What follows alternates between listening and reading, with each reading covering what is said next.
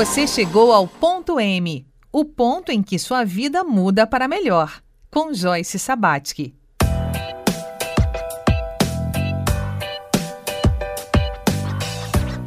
Olá, bem-vindo, bem-vinda a mais uma semana de cultivo de biografia aqui no Ponto M. Ponto M é um programa dedicado a identificar o ponto de mutação nas histórias de vida, ou seja, aquele ponto em que a sua vida pode mudar para melhor. Ponto M chega até você graças ao apoio da Selfie Brasil, Alimentos Saudáveis. Meu nome é Joyce Sabatic e através do cultivo de biografias, eu apoio você a escrever o próximo capítulo de sua vida em três encontros. Nessa semana estamos aqui no estúdio com uma convidada que vai compartilhar conosco sua história de vida e também os seus desafios. Nossa missão aqui, esta semana, é encontrarmos o seu ponto M, ou seja, o ponto onde a sua vida pode mudar para melhor. Este é o cultivo de biografias de número 96. Eu gostaria de lhe dar boas-vindas. Olá, bom dia, tudo bem? Bom dia, tudo bem. Para que você possa se expressar livremente, você pode escolher um codinome planta. É, como que você gostaria de ser chamada aqui? É, Papoula. Papoula, muito bem. Então fique ligadinho conosco, porque no segundo bloco nós vamos conhecer a história de vida de Papoula. Quem acompanha o Ponto M sabe que toda semana nós trazemos aqui um dos 12 passos de recuperação criativa de O Caminho do Artista, de Julia Cameron. Na obra dessa jornalista norte-americana, cada semana tem um tema. E é muito interessante é, notar como o tema da semana muitas vezes casa com a energia que a convidada que está aqui comigo na bancada traz para essa entrevista. Veja só, agora nós estamos na oitava semana e o tema é Recuperando o Senso de Força. É, o que, que, diz a Julia Cameron? Né? O, temo, o tempo também pode ser um grande bloqueio criativo. Uma exploração inteligente do tempo envolve administrá-lo com inteligência, diminuindo os, os riscos criativos. Durante a vida inteira, lidamos com perdas. Perdemos pessoas amadas, o dinheiro, oportunidades e assim por diante. Em contrapartida, também ganhamos muito. Na vida, o que você tem ganhado? Papoula, o tema dessa semana, recuperando o senso de força, tem a ver com o momento que você está vivendo? Tem muito a ver com o momento que eu estou vivendo. É? Você gostaria de falar mais sobre isso? É, a, essa semana e os, esses últimos dias eu venho questionando o fato de eu ter 44 anos. E, e sobre a história que eu construí e a que eu ainda quero construir. E essa força ela tem que ser renovada, é, eu acho que de cinco, ciclos em ciclos, né? Sim. E, e eu estou bem nessa, né, no início de um novo ciclo, é onde eu venho buscando inspirações e forças é, e trazendo esse número para que eu possa não sofrer com a minha idade avançando, mas sim agradecer. Sim, é, realmente a vida se organiza em ciclos. Na biografia humana, é, a gente aprende que são ciclos de sete anos. Né? E cada ciclo tem um significado. Então, o ciclo dos 42 aos 49 anos de idade para o ser humano é um ciclo do pensador, onde ele pensa realmente, né? Ele passa, os 42 é uma marca importante, que é uma, é uma crise de autenticidade, né? Então, por quê? Para que, eu estou fazendo as coisas que eu estou fazendo? Né?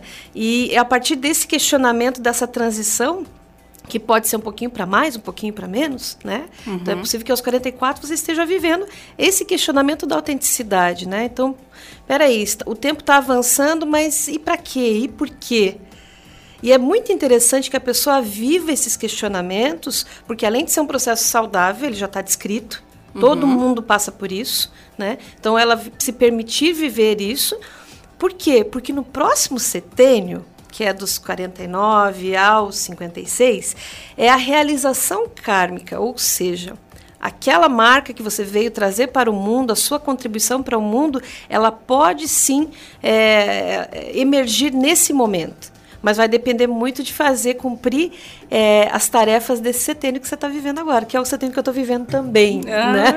Então, realmente, é, o mundo pauta é, uma eterna juventude, né? Então, assim, isso às vezes pode tiranizar o pensamento da gente e outras coisas, outros parâmetros externos. E a gente está aqui hoje, né, essa semana, conversando com a Papoula, para entender a essência dela, né? O que, que vem de dentro dela né? Qual é a contribuição que ela está preparando para entregar para o mundo aí para frente? Que eu tenho certeza será uma grande contribuição. É por isso que a gente começa falando do processo criativo da força, de, de, emergir essa força, dessa importância, né? É, fala um pouquinho mais de você. A gente já sabe que você tem 44 anos, mas é, fala um pouquinho mais. Você é casada, tem filhos, é, o seu trabalho. Quem é a Papola? A Papola ela é uma mulher criativa, é, desde, a, desde o nascimento, sempre desenhando, sempre criando, sempre no mundo da fantasia. Eu sou pisciana, então acho que também tem muito a ver com o lado sonhador e com a profissão que eu tô, que é no mundo das noivas, né? É o dia perfeito, a realização de sonhos. E eu trabalho com isso. Eu trabalho produzindo noivas, eu trabalho fotografando pessoas, eu tenho um olhar um pouco mais criativo. Então, é, eu me sinto totalmente realizada com a minha profissão e, e sempre buscando algo mais, é, melhorando o que já existe e buscando mais maneiras de, de fazer as pessoas felizes e realizadas. Realmente, eu conheço o seu trabalho, é um trabalho belíssimo, né? É, e muitas vezes a gente, para objetivar, né, quando alguém pergunta o que você faz, a gente fala assim, né? Ah, eu sou jornalista, ah, eu, eu produzo noivas, mas a gente sempre entrega algo a mais, algo que é a essência. Você já conseguiu chegar a entender a essência do que você entrega para essas noivas que buscam o seu trabalho? Eu, eu, eu tenho um feedback de, de experiência de vida, assim, de dias inesquecíveis, né? É, eu eu participo da vida de dias inesquecíveis delas, né? Tanto e eu faço questão que seja independente de ser casamento ou não, né? É uma vivência estar comigo ou passar o dia comigo. Eu faço questão que a pessoa nunca mais se esqueça desse dia, de valorizar a pessoa como ela é, de que todo mundo tem uma beleza e e é única, né? Todo, o ser humano ele é único. Então é, poder buscar isso e evidenciar isso nas pessoas, eu acho que é esse é o meu propósito de vida. Que, que bacana que você tem essa clareza, né? Porque é, voltando ali no tema dos setênios, aos 42, no ciclo dos 42, que é o da autenticidade, né? Assim, o que, que eu faço? Quem eu sou afinal? E passa por propósito, e passa por ter essa clareza. E você tem essa clareza que é evidenciar a beleza que existe nas pessoas é o seu propósito, né? Seria essa melhor, o melhor enunciado para eu anotar aqui do propósito da Papoula? Sim, é evidenciar a, a beleza tanto interna e trazer experiências únicas para a Terra. Que legal. E onde, na, na, sua história de vida, né, antecipando um pouquinho que a gente vai entrar em uhum. detalhes no próximo capítulo, mas você consegue, olhando para trás da história que você viveu, entender que momento que da sua vida veio essa, essa verdade, esse propósito? Eu acho que é uma coisa muito. É, eu, bom, eu tenho uma irmã gêmea e vivo no mundo de comparações, né? Opa! Ouvinte, não desconecta, porque essa história vai render todo o segundo bloco. Fica com a gente aí.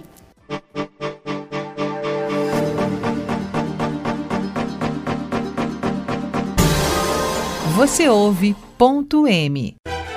Chegou a hora de escolher o seu curso e mudar o curso do planeta. Então venha para a Univale e ingresse com bolsa de até 100%. São diversas opções para você. Tem seletivo comunitário, Bolsa Enem, Top 30 presencial e tem também a Bolsa Transferências para quem vem de outra instituição de ensino superior. Acesse univale.br e inscreva-se em uma das melhores universidades da América Latina. Univale. Conhecimento muda o mundo. Farmácia Univale você encontra o melhor para a saúde e o bem-estar de toda a sua família. São 25 anos de experiência em manipulação de medicamentos, florais e cosméticos, além da oferta das melhores marcas de medicamentos do mercado. Na farmácia Univale, o atendimento é diferenciado e você pode contar sempre com o auxílio de farmacêuticos. A farmácia Univale é aberta a toda a comunidade e fica no setor E1, ao lado do ginásio de esportes no campus de Itajaí. Entre em contato pelo telefone 47 3341 7646.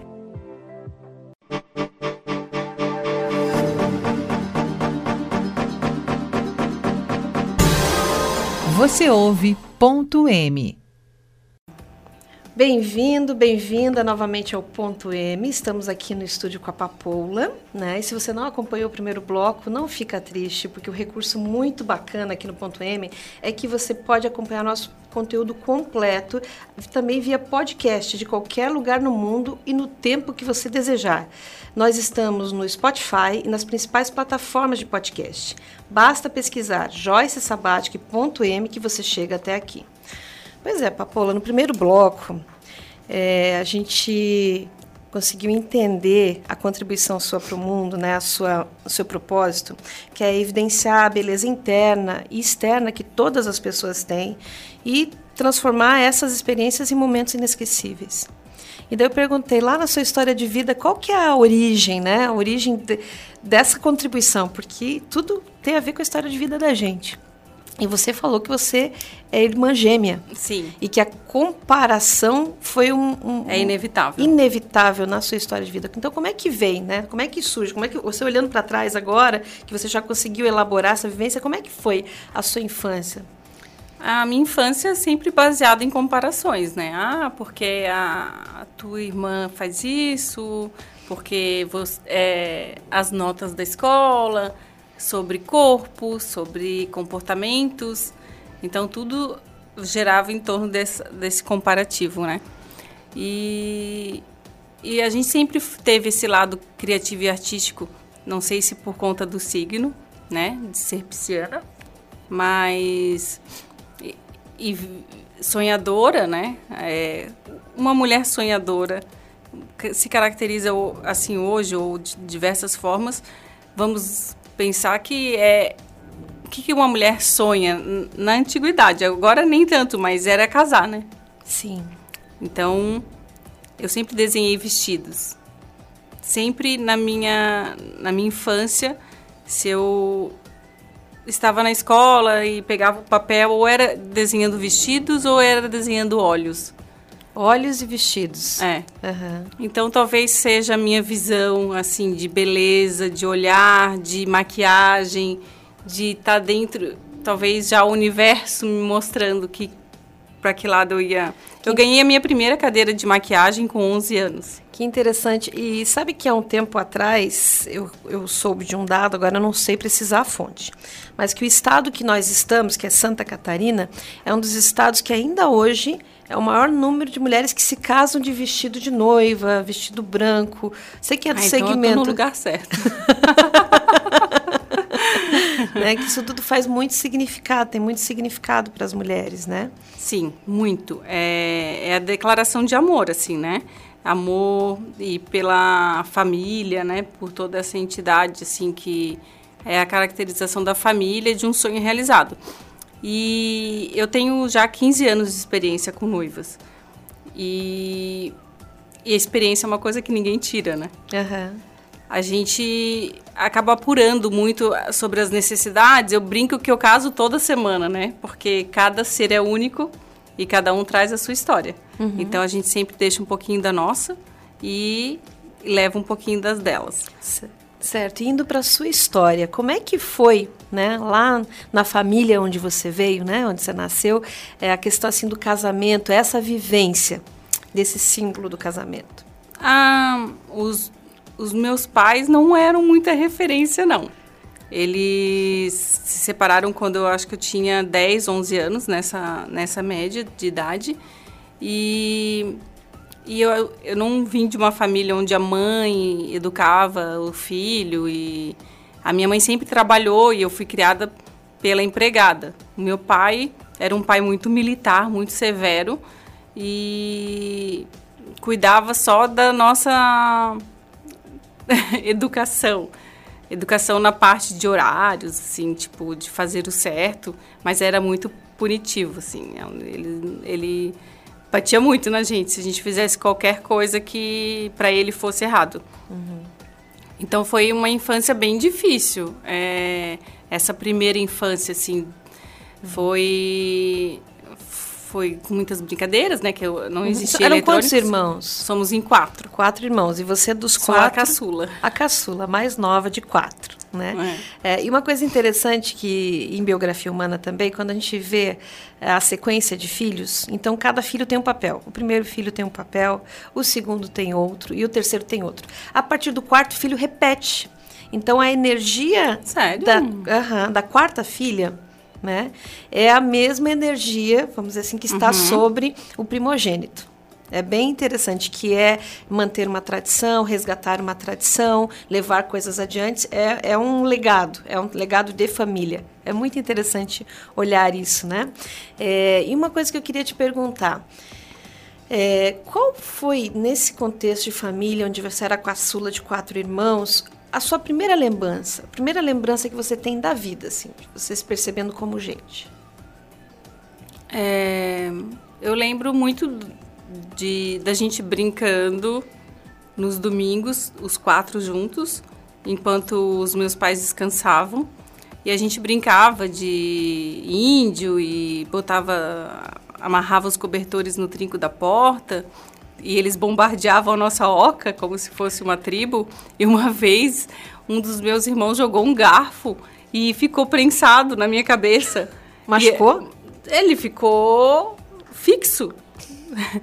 E a gente morria de medo de acordar a mãe e o pai, porque, tipo, eles iam brigar com a gente, que eles brigavam se a gente acordasse eles depois do almoço. Mas deu tudo certo, só depois tirou e... não precisou ir pro hospital, né? É, não, mas de uma família unida, assim, pelo menos os irmãos. Hoje cada um vai foi pro seu Sim, lado, são né? adultos, né? É. E quem você admirava quando você era criança? Eu sempre admirei o meu irmão do meio, é, o Juliano. É, Ele que... sempre foi mais brincalhão e sempre levou a vida mais leve e muito responsável, mas sempre levando a vida de uma maneira mais feliz. Tipo, tudo pode resumir. Tipo, vai ter que fazer? Faz então com vontade, faz feliz e agradece. E essa é a mensagem dele e eu carrego comigo.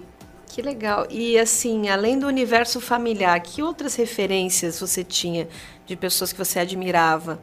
Podia ser até personagens, tá? Da sua época. Eu eu gostava bastante das modelos. Das modelos. É. Eu adorava aquela Ana Paula Arósio. Nossa, ela marcou uma geração, Nossa, né? Era a garota achava... Capricho. Né? Isso, né? aí eu tinha assinatura da Capricho. Ai, sempre achei ela maravilhosa. Assim. Então era. A revista era meio que uma referência, assim, eu, eu ficava esperando, porque a gente tinha assinatura, né? Lembra? Uhum. Então eu ficava esperando, assim, eu tinha. Eu gostava bastante dela. Era uma referência muito da minha geração. Que bacana.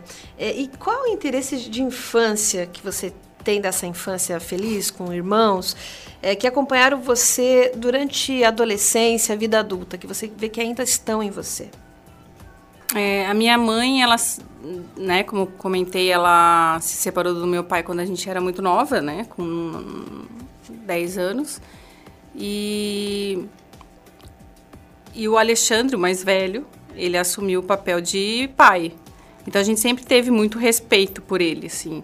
Ele que sempre bate as regras, assim, tipo. Então tá, vamos então perguntar para o Alexandre se ele acha, acha correto ou não. E ele sempre foi um exemplo de uma pessoa super correta.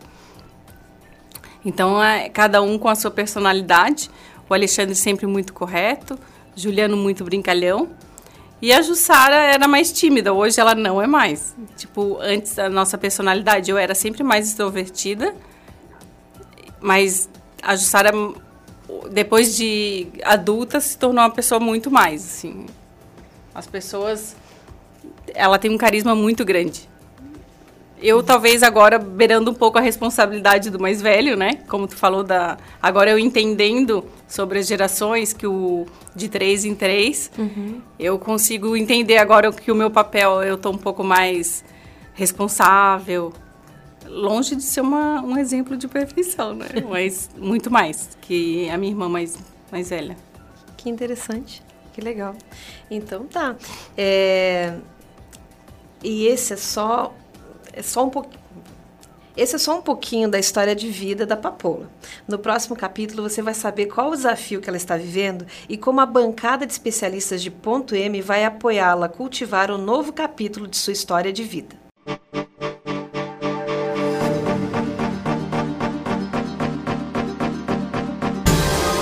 Você chegou ao ponto M, o ponto em que sua vida muda para melhor, com Joyce Sabatsky.